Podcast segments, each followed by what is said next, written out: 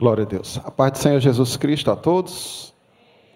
Aleluia. Que bom poder estar aqui nessa manhã, celebrar o Senhor e nesse momento com a oportunidade de também servir os irmãos com a palavra. Abra sua Bíblia no livro do profeta Ezequiel, capítulo de número 1. Aleluia. Glória a Jesus. Deus tem nos dado uma palavra sobre o mover do Espírito. E lendo o livro de Ezequiel, que é o livro que atualmente eu estou lendo, estudando de forma devocional, Deus ele trouxe essa palavra ao nosso coração na semana passada e desejamos compartilhar convosco nessa rica oportunidade. Todos encontraram Ezequiel capítulo 1? Diz assim o texto sagrado: E aconteceu no trigésimo ano do quarto mês, no quinto do mês, que estando eu no meio dos cativos, junto ao rio Quebar, se abriram os céus e eu vi visões de Deus.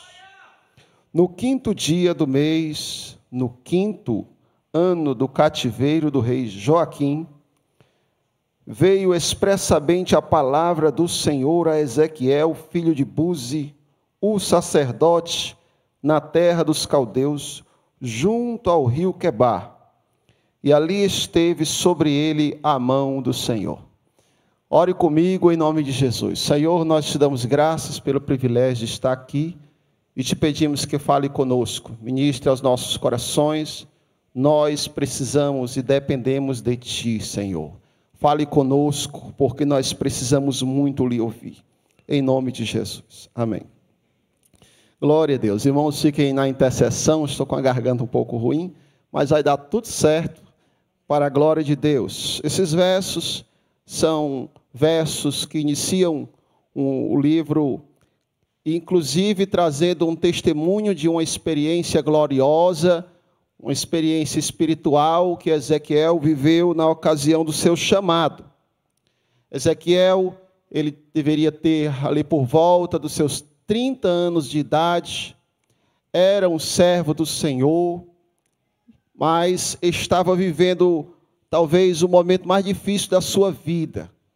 Estava vivendo um tempo muito caótico, estava morando em um lugar que ele, ele mesmo não tinha escolhido por si só, pela sua preferência, certamente ele gostaria de estar na sua terra, está em Jerusalém, mas ele estava morando na Babilônia, mais precisamente ali junto ao rio Quebar, na periferia daquela região.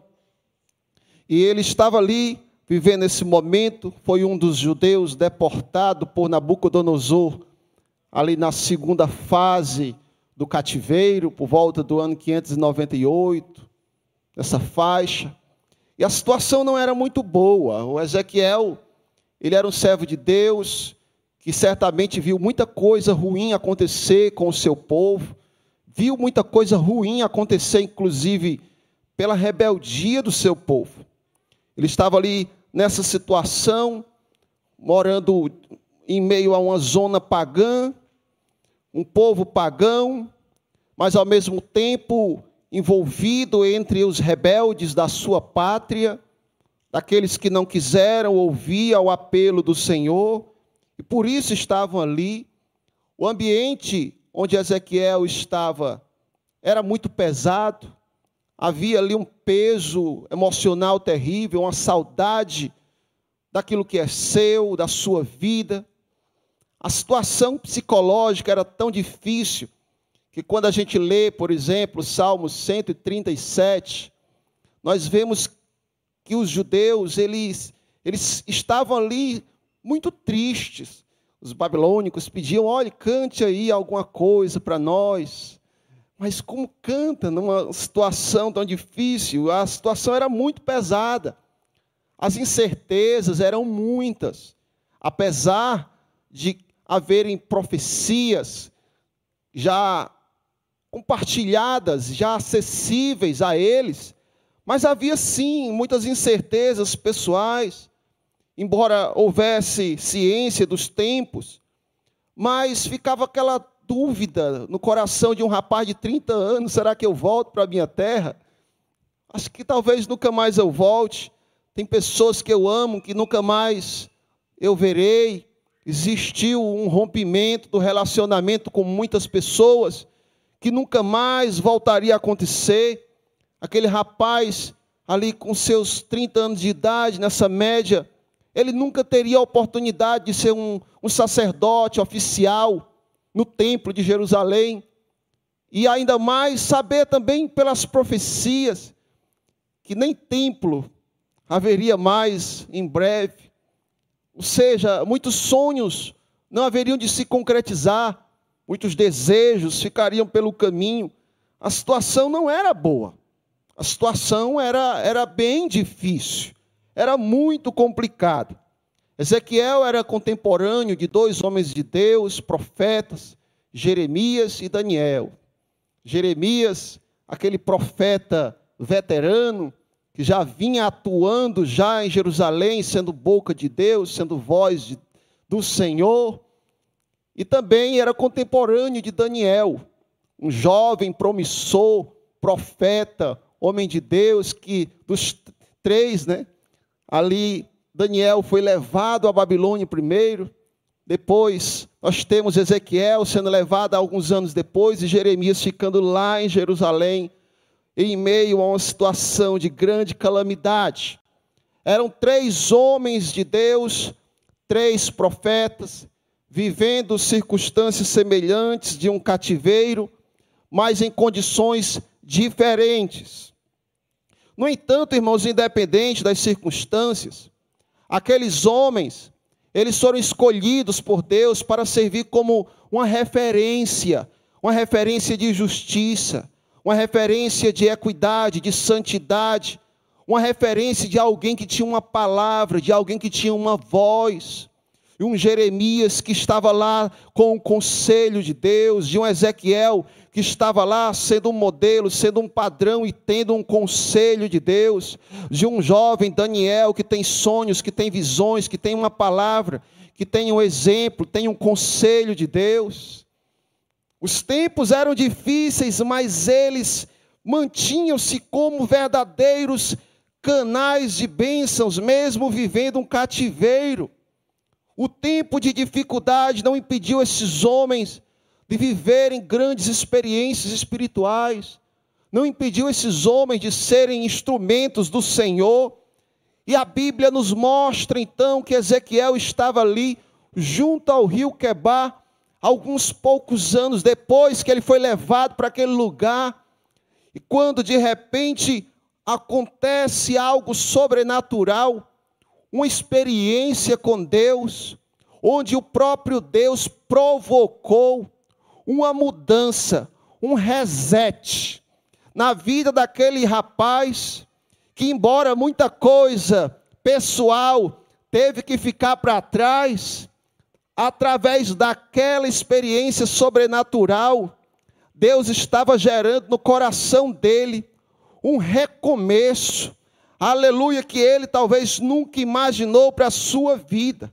E como foi que Deus fez isso, Maicon? Deus fez isso, aleluia, através de visões. Deus chegou e o surpreendeu de uma forma sobrenatural e de repente abre a mente daquele rapaz. Deus descortina as coisas espirituais lhes mostra, aleluia, aquilo que as mãos não podem tocar, aquilo que os olhos humanos, pela sua capacidade, simplesmente não pode ver. E ali Deus lhe concede uma experiência sobrenatural que marcaria a sua vida para sempre, que marcaria a vida de todo o seu povo para sempre. Veja, meus amados irmãos, como que a visão de Deus, inclusive uma das visões mais complicadas de se entender, é a do capítulo 1 de Ezequiel. No entanto, Deus mostrou para aquele homem algo sobrenatural, porque Deus quis. E o que eu vejo, meus amados irmãos, é que as visões de Deus, elas podem mudar a vida de uma pessoa. porque eu fui um homem alcançado por uma experiência sobrenatural que o próprio Deus provocou na minha vida. Não é diferente, não foi diferente com você. É o Senhor dando o primeiro passo. É o Senhor provocando a transformação. É o Senhor provocando um novo tempo, uma nova realidade, uma visão gloriosa. E é Deus quem faz isso. Somente Deus, irmãos, que em meio a uma situação de incerteza, de desânimo, de muita dificuldade, pode chegar e trazer uma nova perspectiva e uma mudança. Só Deus quem pode fazer esta obra. Quem concorda comigo, dê um glória a Deus.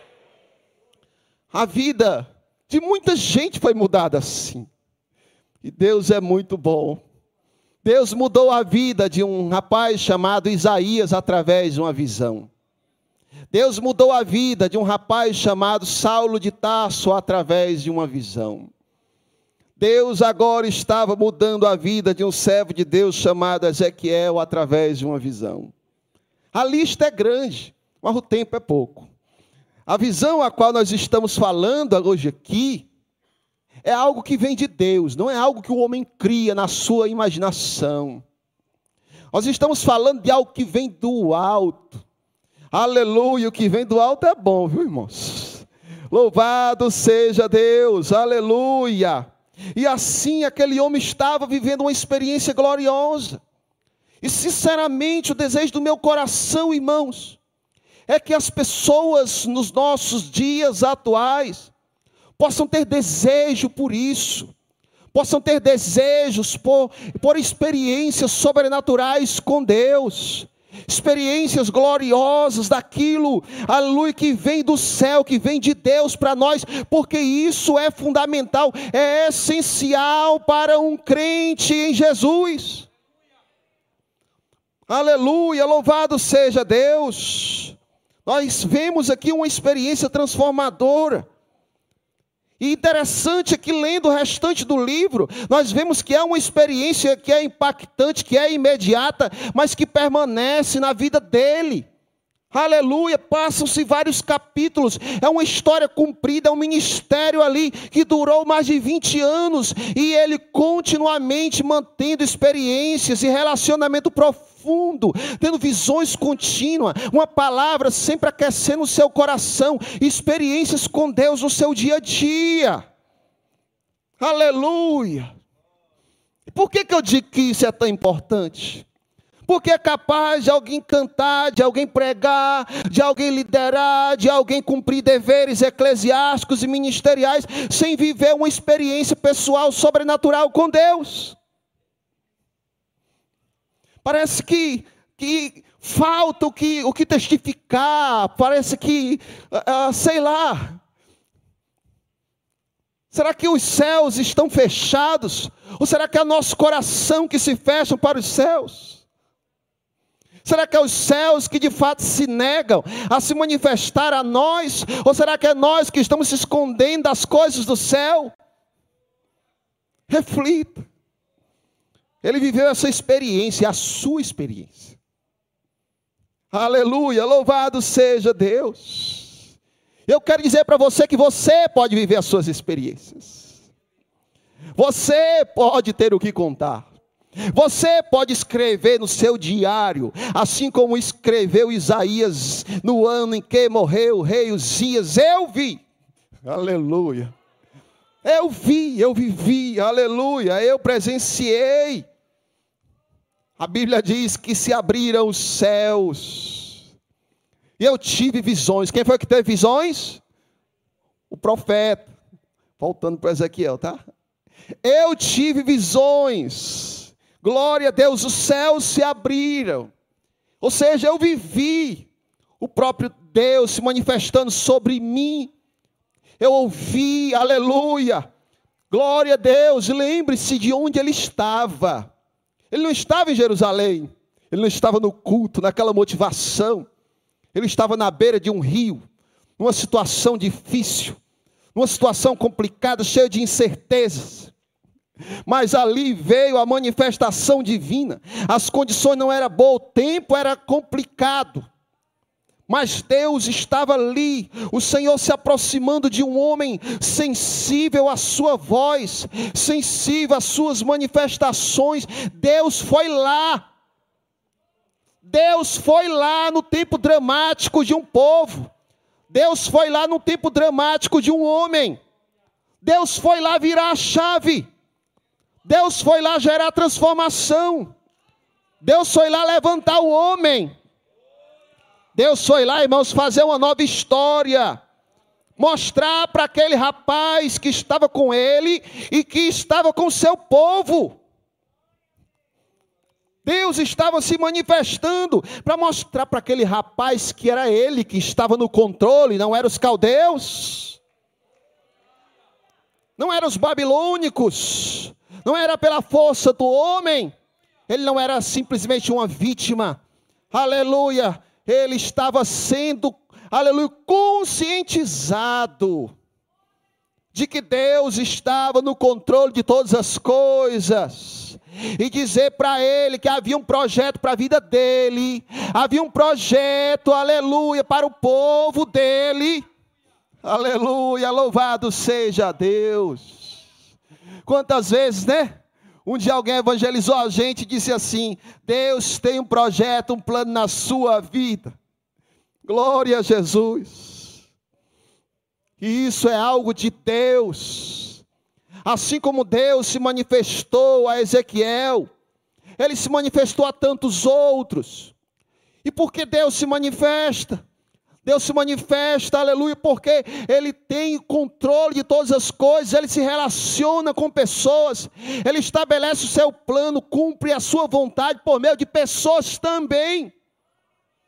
E Ele não está interessado e, e, e não está preso a quem está vivendo as melhores circunstâncias da vida, a quem está vivendo no seu melhor ânimo, na sua melhor situação. Ele vai em encontro desse rapaz se relaciona de forma específica. Havia muita gente ali, mas só um teve essas visões. Com base no exemplo de Ezequiel, eu lhes digo que as circunstâncias não são empecilhos para Deus fazer alguma coisa. As circunstâncias complicadas não são empecilho para Deus apresentar e desenvolver um chamado na vida de alguém.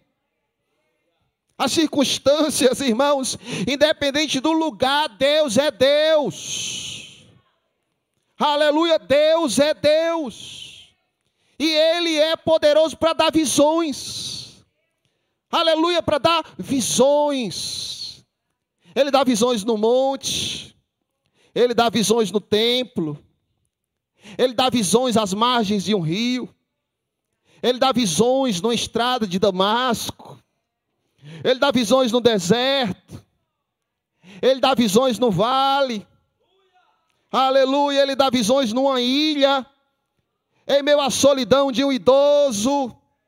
Glória a Jesus. Ele dá visões na hora que o crente está orando. Ele dá visões na hora do louvor. Ele dá visões na hora da palavra. De repente o pregador está pregando e uma palavra assim, uma frase pequena, é algo que Deus traz seu coração que fica. Aleluia. Quem pode glorificar a Deus por isso? Deus, Ele continua se manifestando, mostrando, aleluia, as coisas para nós. Aleluia. E Ele não depende de lugar, de circunstância, Ele faz porque Ele é Deus. Ah, se todos nós desejássemos ver mais do Senhor. Ah, se todos nós desejássemos ouvir mais do Senhor. Ah, se todos nós desejássemos sentir mais, aleluia, e viver mais experiências com o Senhor. Eu lhe pergunto: será que Deus já lhe deu uma visão? Você carrega no seu coração uma experiência que só você viveu com Deus, a qual você carrega que essa visão, vez por outra, você se reporta a ela e lembra, mas um dia Deus falou, Mais um dia Deus me mostrou, mais um dia Deus me tocou. Porque se você não tem uma experiência desse tipo, talvez você vai ser instável na hora das dificuldades. Mas quando a gente vive experiências com o Senhor, e a gente carrega no coração uma palavra, uma, algo que Ele revelou diretamente a nós, que diz respeito ao nosso futuro, que diz respeito a uma palavra profética, a algo que Ele gravou no nosso coração, e que a dificuldade não vai apagar, que o tempo não vai apagar, que as pessoas não vão apagar, aleluia, nada vai apagar, irmãos, isso é de Deus para nós. Glória a Jesus. Quando eu falo de visão sobrenatural que impactou a sua vida, eu falo de algo, de uma experiência com Deus que você preserva. Porque num culto como esse, todos vão ouvir a mesma palavra. Agora, será mesmo que todos vão ter a mesma experiência no seu coração com Deus? O louvor foi entoado, será que todos sentiram? Aleluia, viveram a mesma experiência na hora do louvor com Deus. Deus é Deus. O louvor que muitas vezes, a palavra que muitas vezes, para você não é impactante, para você você está à toa, está desconectado. É possível que alguém do seu lado esteja sendo ministrado de forma profunda impactante, inesquecível, é capaz do dia de hoje ser um dia inesquecível para alguém. Um culto inesquecível para alguém, uma manhã inesquecível para alguém. Glória a Jesus. Louvado seja Deus. As experiências de Deus, elas com Deus são poderosas, são atraentes, são envolventes. E elas, irmãos, apresentam para nós uma perspectiva, nos trazendo uma, uma firme esperança gloriosa. Eu quero dizer para você que você até consegue viver sem uma experiência com Deus. Ninguém se escandalize, não, mas é verdade. Você consegue viver sem uma experiência com Deus. Consegue pregar um sermão sem uma experiência com Deus. Consegue cantar sem ter uma experiência com Deus consegue ser líder sem ter uma experiência com Deus, consegue ser presente em todos os cultos sem ter experiências com Deus, ser apenas um religiosozão. Mas eu quero lhe dizer uma coisa: somente a partir de uma experiência pessoal com Deus, é que você pode viver o extraordinário. Aleluia, é que você e quando eu falo viver o extraordinário, eu estou falando de você viver algo que você de si mesmo não pode produzir. Porque existem coisas que eu posso produzir, mas existem coisas que só Deus pode produzir em mim e através de mim. A inteligência humana, a sabedoria humana, os jeitinhos humanos, o círculo em que uma pessoa está, pode favorecer e fazer alguém viver coisas muito grandes. Mas as experiências com Deus, aleluia, ela é capaz de fazer com a vida de um pequeno aquilo que um grande não pode fazer. As experiências com Deus, irmãos, elas nos elevam a um nível sobrenatural. Aleluia! Nos colocando numa condição que só Deus pode colocar. E não falamos aqui nada de que nos traga vanglória. Estou falando de algo que Deus faz com quem Ele quer. Jacó tinha 12 filhos, Deus escolheu um e, e, e, planejou algo, deu sonhos, deu visões aquele rapaz. O primogênito pode não gostar, o segundo, o terceiro, mas Deus falou com José. Nem o pai entendeu. Os planos de Deus muitas vezes são tanto que incompreensíveis. Mas o bom é que ele se manifeste de forma pessoal com, alguém. Aleluia. E a visão que o Ezequiel teve foi decisiva para o futuro dele. Aleluia. Com base nesse entendimento e pegando carona no raciocínio de um dos pastores, líderes que permanecem, eu lhes motivo a ver algo de Deus. A carona é esta. A visão de Deus, uma visão do Senhor, é capaz de nos dar poder. Um poder que lhe falta. Um poder que você não tem. Um poder que não se adquire simplesmente pela condição e a força humana. A visão de Deus, ela nos dá poder. Repita comigo, poder.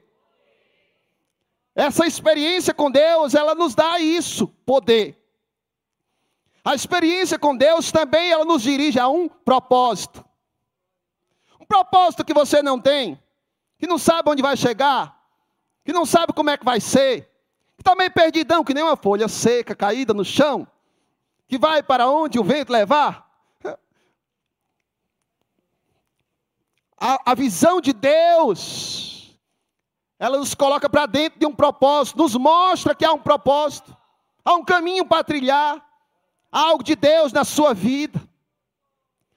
A visão de Deus é capaz de nos dar poder, é capaz de nos dar propósito. A visão de Deus também é capaz de gerar em nós uma paixão. Uma paixão. Algo que queima no seu coração. E quando eu falo de paixão, eu não estou desmerecendo o termo amor. Eu estou falando de algo que queima no coração de alguém. Ao ponto de que atrai aquele sujeito aquilo. É como a paixão de um coração, no coração de um obreiro que eu convivi. Eu cheguei na casa dele, o tapete era cabo-verdiano ali que a casa era decorada, tinha um cartaz, um, figuras cabo-verdianas, uma bandeirinha do Cabo Verde.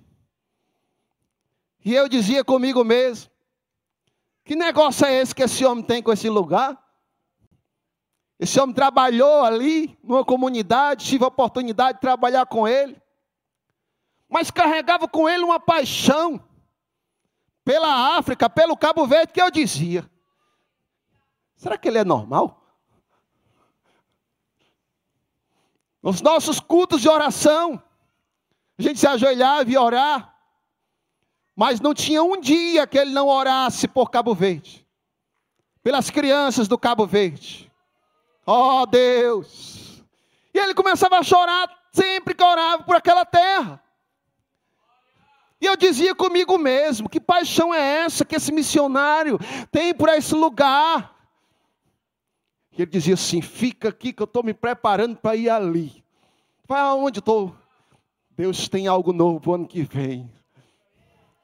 E ele está lá no Cabo Verde, missionário Vieira. Um abraço, meu amado irmão.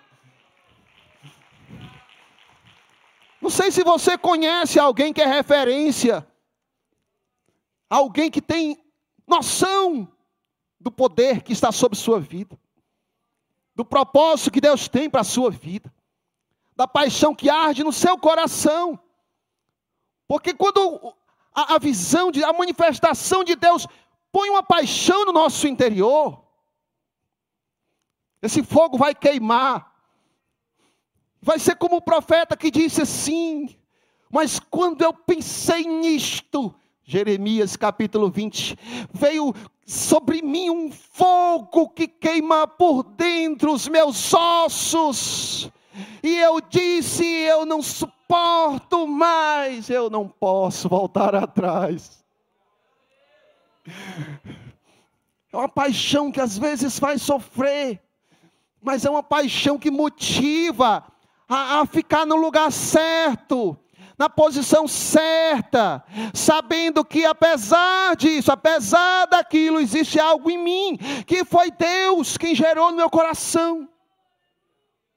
As visões de Deus são capazes de nos dar poder, propósito, paixão. As visões de Deus também nos ajudam a entender o que de fato a partir de agora é prioridade.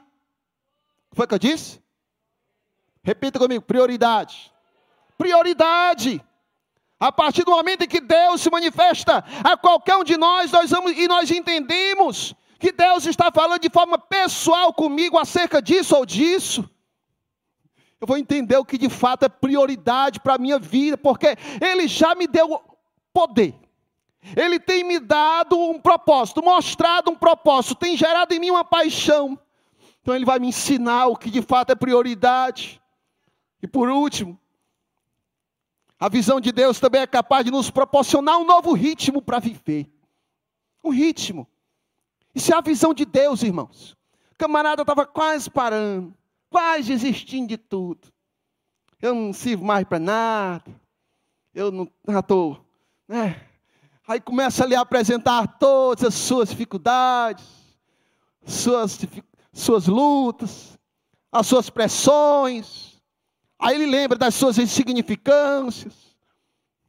Alguns estão quebrados no fundo do poço, desmotivados, não querem mais continuar. Aí a visão de Deus chega sobre alguém, e de repente o camarada se desperta. Você está querendo parar por quê, meu filho? Não, é porque só eu fiquei. Que conversa, só você ficou? Tem mais sete mil joelhos que não se dobraram a Baal. Não, mas é porque é melhor. É melhor só, né? Melhor morrer. Melhor parar por aqui. Meu filho, coma e beba. E caminhe, viu? porque a sua caminhada ainda é de sobremodo longa. Você ainda tem que fazer, tem que fazer isso, tem que fazer isso, tem que fazer isso. Come, beba e vá. Ritmo. Um ritmo que você perdeu. Um ritmo que você diminuiu. Um ritmo que você culpa os outros, talvez, por ter diminuído. Às vezes até um ritmo acelerado demais, né, pastor? Um ritmo acelerado demais frenético demais, onde tudo é do seu jeito, da sua vontade, onde você acha que tem que ser assim, tem que ser assim. Aí de repente Deus lhe dá uma visão, Deus lhe mostra, até através de alguém. De repente você entende que precisa daquela. Você está muito atarefada com muitas coisas sua irmã escolheu a melhor parte. Não vou tirar dela, não. Venha para cá. Um ritmo, irmãos. Aleluia. É Deus quem faz isso. E quando é Deus quem faz, é glorioso. É indiscutível, é inquestionável. E não dá confusão. Quem pode dar glória a Deus por isso? Deus é Deus. E as visões de Deus continuam acessíveis a nós. As experiências com Deus continuam acessíveis a nós. Agora eu quero lhe dizer uma coisa. Não é difícil ver as coisas dos homens.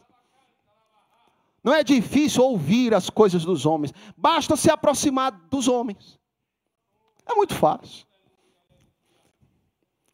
Que eu quero dizer com isso é que há até uma questão de escolha, de juízo, de ser o que é melhor, de entender se eu estou mais interessado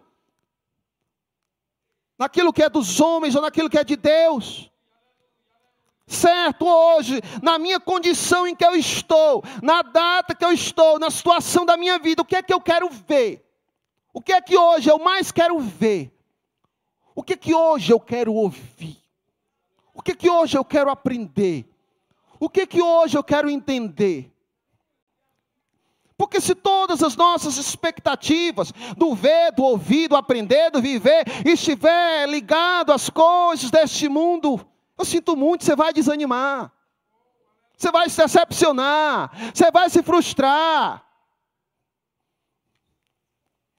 Porque Deus ele deseja que a gente venha elevar os nossos olhos para ver, porque existe algo que Deus ele deseja nos mostrar.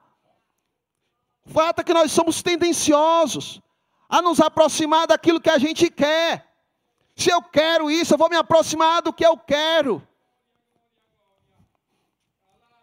E eu vim aqui com essa palavra para incomodar você a querer mais de Deus a querer viver mais com Deus, se aproximar da pessoa de Deus.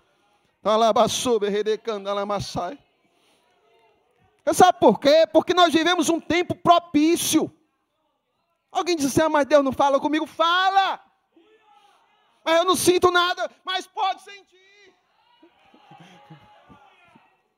Aleluia! Nós vivemos um tempo propício. As visões de Deus, Deus está acessível. A minha mão não está encolhida, é o que o Senhor disse. E essa palavra continua ecoando: ó, a minha mão não está encolhida. A minha mão não está encolhida. É isso que Deus está nos comunicando essa manhã. Nós, não, nós vivemos um tempo propício às visões de Deus. Nós vivemos um tempo propício a sonhar sonhos de Deus. Nós vivemos um tempo apropriado a, a experimentar os dons de Deus. Por mais que alguém não concorde, quem não concorda, não concorda, eu creio. É isso que nós pregamos no púlpito assembleiano e nós dizemos para você que os dons de Deus também estão acessíveis. Estão acessíveis a você. Nós vivemos um tempo propício à salvação de Deus ao estabelecimento de um propósito para a vida de um ser humano que está recomeçando agora a sua caminhada cristã. Eu não sei como é que você definiria o tempo que você está vivendo. Alguém poderia dizer: ah, o tempo que nós vivemos é um tempo de guerra, é um tempo complicado, um tempo de desânimo, é um tempo de dificuldade, de frustração, de incertezas, é um tempo e quer saber de uma coisa? Eu acho que esse é o pior tempo. Aí o outro que está mais no buraco, ele diz assim: Quer saber de uma coisa, irmão? Esse é o pior tempo meu. Será que existe alguém aqui hoje, nessa situação, que diz assim: Eu já fui melhor, eu já fui mais produtivo, eu já fui mais feliz, já fui mais animado, eu já fui mais próximo de Deus. Mas esse hoje, o meu tempo hoje, é o pior tempo da minha vida. Por isso que a palavra hoje é um grande mover do Espírito. Porque eu vim dizer para você que você está enganado. Que esse tempo que nós vivemos, na verdade, na verdade, é um tempo do derramar do Espírito. É um tempo onde Deus está derramando o seu espírito conforme as profecias bíblicas e você pode viver algo novo. Aleluia, algo que está acessível a você. Então pare de ficar olhando simplesmente para seus próprios fracassos, ou olhe e se arrependa deles. E eleve os seus olhos para dizer: Deus, fale comigo, Senhor. Manifesta-se a mim, Senhor. Buscai ao Senhor enquanto se pode achar. Aleluia. Eu vivo um tempo de oportunidades, porque o Espírito Santo continua operando. Eu vivo um tempo de salvação, porque o Espírito Santo continua operando. Eu vivo um tempo de sinais, porque o Espírito Santo continua também operando. Que tempo é que você está vivendo aí? Eu estou vivendo um tempo onde eu estou aprendendo. Eu estou vivendo um tempo onde Deus diz assim: nos últimos dias acontecerá. Repita comigo: acontecerá que do meu espírito eu derramarei sobre toda a carne. Os nossos filhos e as nossas filhas profetizarão. Os nossos jovens terão visões. Quem que vai ter visões? Quem? Cadê os jovens aí? Dão glória a Deus, os jovens. Jovens, vós sois fortes no Senhor. Os nossos velhos sonharão sonhos. E também do meu espírito derramarei sobre os meus servos e as minhas servas. Está todo mundo incluído. E profetizarão. Profecia de Joel, comunicada, reverberada por Pedro. Atos 2 e 39, ele estende e aplica o seguinte: porque a promessa diz respeito a vós, vossos filhos e a todos os que estão de longe,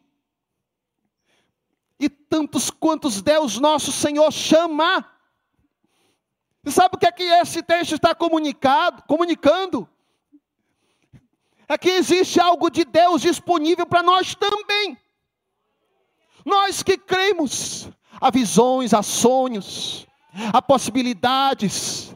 Aleluia, e eu quero viver isso. Eu não sei você, se você está acomodado do jeito que está, se para você está ótimo, está bem, glória a Deus, siga no seu comodismo, seu conforme, mas eu quero viver mais de Deus. Você sabe por quê? Porque Deus tem mais. É que nem o Congresso de Missões, é para transbordar mesmo, irmãos. Porque aquilo que está cheio pode transbordar. E aquilo que transbordar, se continuar descendo, vai transbordar cada vez mais. Mas se parar de receber o que vem de cima, vai transbordar até um certo ponto, vai parar.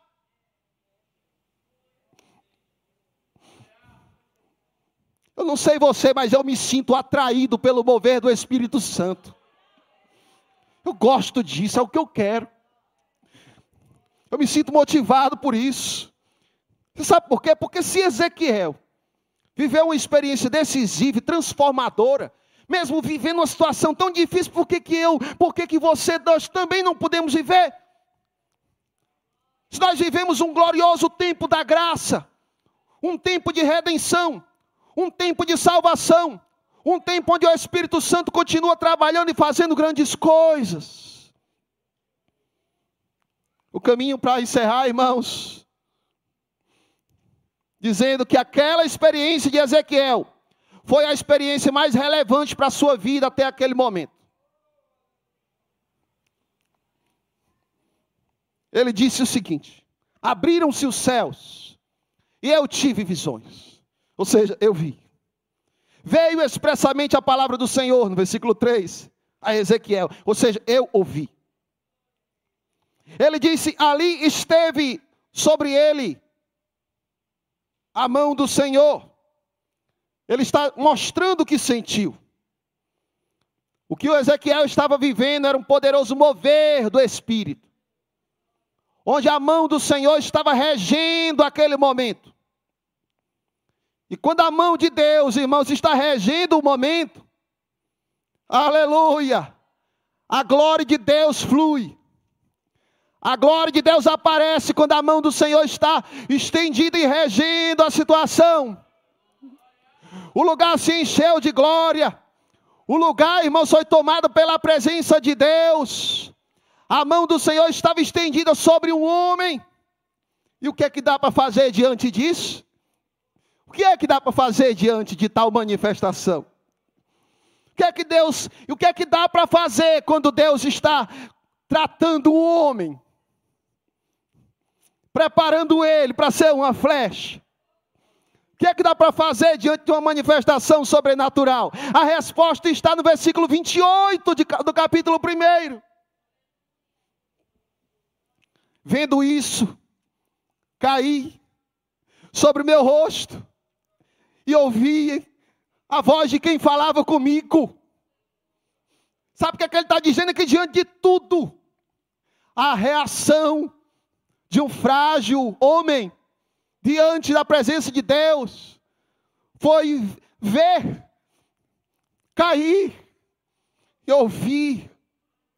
E assim o capítulo termina com o profeta no chão, sendo ministrado pela mão de Deus. Um certo pastor disse o seguinte: que sem a boa mão de Deus sobre nós, o que fizermos perderá força e não terá sentido. Mas a mão de Deus, ela traz um sentido novo para a vida da gente. Aleluia, Ezequiel se rendeu ao mover do Espírito. Deus estava trabalhando e ele se rende. Ele escuta aquilo, ele vê tudo aquilo, mas o destino dele é o chão. Se rende como um servo que não tem o que questionar, que não tem o que falar. que não tem o que retrucar, sem resistência, completamente rendido diante daquele que estava operando na sua vida. Vamos ficar de pé, irmãos. Esse homem ele se rendeu diante de Deus como um servo. Este é o capítulo 1. Esta é a experiência inicial. Circunstâncias ruins mas experiências gloriosas. Repita comigo: circunstâncias ruins, mas experiências gloriosas. E assim o capítulo 1 termina com o profeta no chão.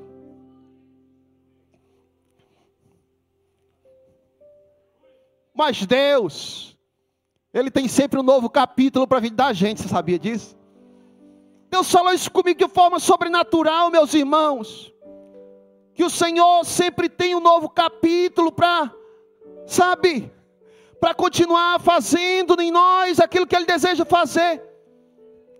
No capítulo 1, o profeta termina no chão. Aí no 2, inicia assim: agora se põe de pé. Se põe de pé, porque eu falarei com você. Não era mais hora de ficar no chão que nem um servo, ouvindo, sendo ministrado e aprendendo. Agora era hora de ficar de pé que nem um soldado. Sim, Senhor, pode falar, Senhor, porque o teu servo ouve.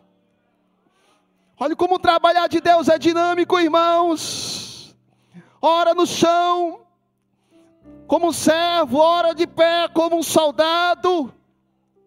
E então entrou em mim o Espírito quando falava comigo e me pôs em pé.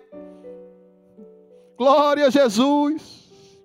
E quando parece que melhorou, aí Deus ainda tem um novo capítulo para a história continuar. Porque quando está ruim pode ficar bom. E quando ficar bom pode ficar melhor. E quando ficar melhor pode ficar melhor ainda. Chega o capítulo 3, capítulo novo, algo novo. Filho do homem, sim, Senhor, dá de comer o teu ventre, encha aí as tuas entranhas. Aleluia. Deste rolo que eu te dou, então eu comi. Ele começa ouvindo, ele começa vendo, ele, ele termina caído, depois ele se levanta, agora ele está comendo se alimentando. Então eu comi e era a minha boca doce que nem o mel. Eu concluo dizendo que as manifestações do capítulo 1 são externas. E ele se coloca no chão, o ambiente forte, é a hora dele se render. O capítulo 2, a manifestação vem sobre ele como uma unção onde o Espírito vem ministrar no coração dele, onde Deus fala com ele de pé. No capítulo 3 há um alimento para suster a vida dele, para ele seguir, para ele continuar. Deus, ele tem sempre algo novo, um capítulo novo.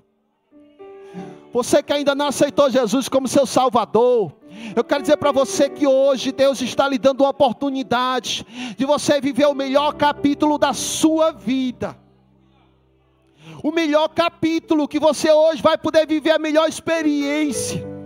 Para quem está afastado dos caminhos do Senhor e hoje voltar e viver esse tempo novo. E é um tempo surpreendente que quando você começar, você vai encontrar motivos para poder viver tempos ainda melhores. Tem alguém nessa manhã que deseja entregar a sua vida para Jesus? Se tiver, faça o um sinal com a sua mão, que eu quero lhe ver, quero orar por você. Para você viver a melhor de todas as experiências que você poderia viver. Alguém nessa manhã que deseja entregar a sua vida para Jesus. Oh, aleluia, louvado seja Deus. Essa manhã é uma manhã de bênção. Essa manhã é uma manhã, irmãos, onde Deus está ministrando o coração de alguém. Se não há descrente, há crente sendo ministrado por Deus. E Deus está ministrando ao coração dos crentes então. para que você caia, feche seus olhos, para que você se renda, para que você possa dizer: Senhor, eu me rendo na tua presença. Para que você não viva pelas suas forças, para que você não reaja pelas suas forças, para que simplesmente não seja você no controle, para que não simplesmente seja você o regente de tudo. Ó oh Deus, tu és o que nos põe ao chão, tu és o que provoca, Senhor, quebrantamento em nós. Tu és o que faz com que nós venhamos ter o desejo de se prostrar. Tu és o que faz com que a gente se sinta pequeno e insignificante. Mas tu és o que nos marca de uma forma sobrenatural. Aleluia, e de repentemente o que parecia ser fraqueza se torna em fortaleza, porque o Senhor, o mesmo Deus que põe no chão para ministrar o ouvido, ao coração, mesmo Deus que dá experiências gloriosas, é o mesmo que diz assim: agora você fique de pé. Fique de pé e me escute. Fique de pé para me ouvir. Assim diz o Senhor para você. Aramassuri de rebe de cantar de rebe cantar. O que é que hoje o Senhor está ministrando no seu coração? Fique de pé. Fique de pé.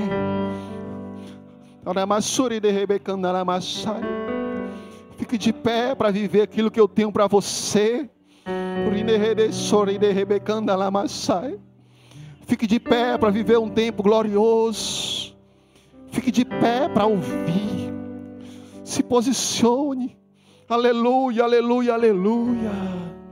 Receba o que eu lhe dou, coloque e receba do seu interior. Seja alimentado e tocado.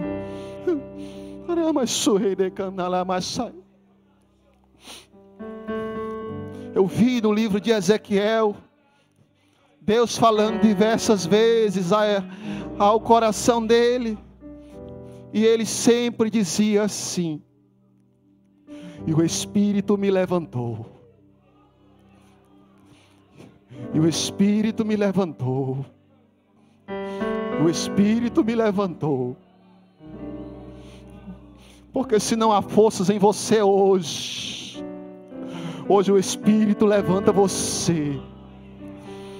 Hoje o Espírito Santo renova a sua mente. O Espírito Santo lhe dá uma visão. O Espírito Santo diz para você que não acabou, que tem muito que fazer. O Espírito Santo, Espírito Santo, tu és o que pode, aleluia, fazer o sobrenatural em nós. E é isso que nós queremos viver.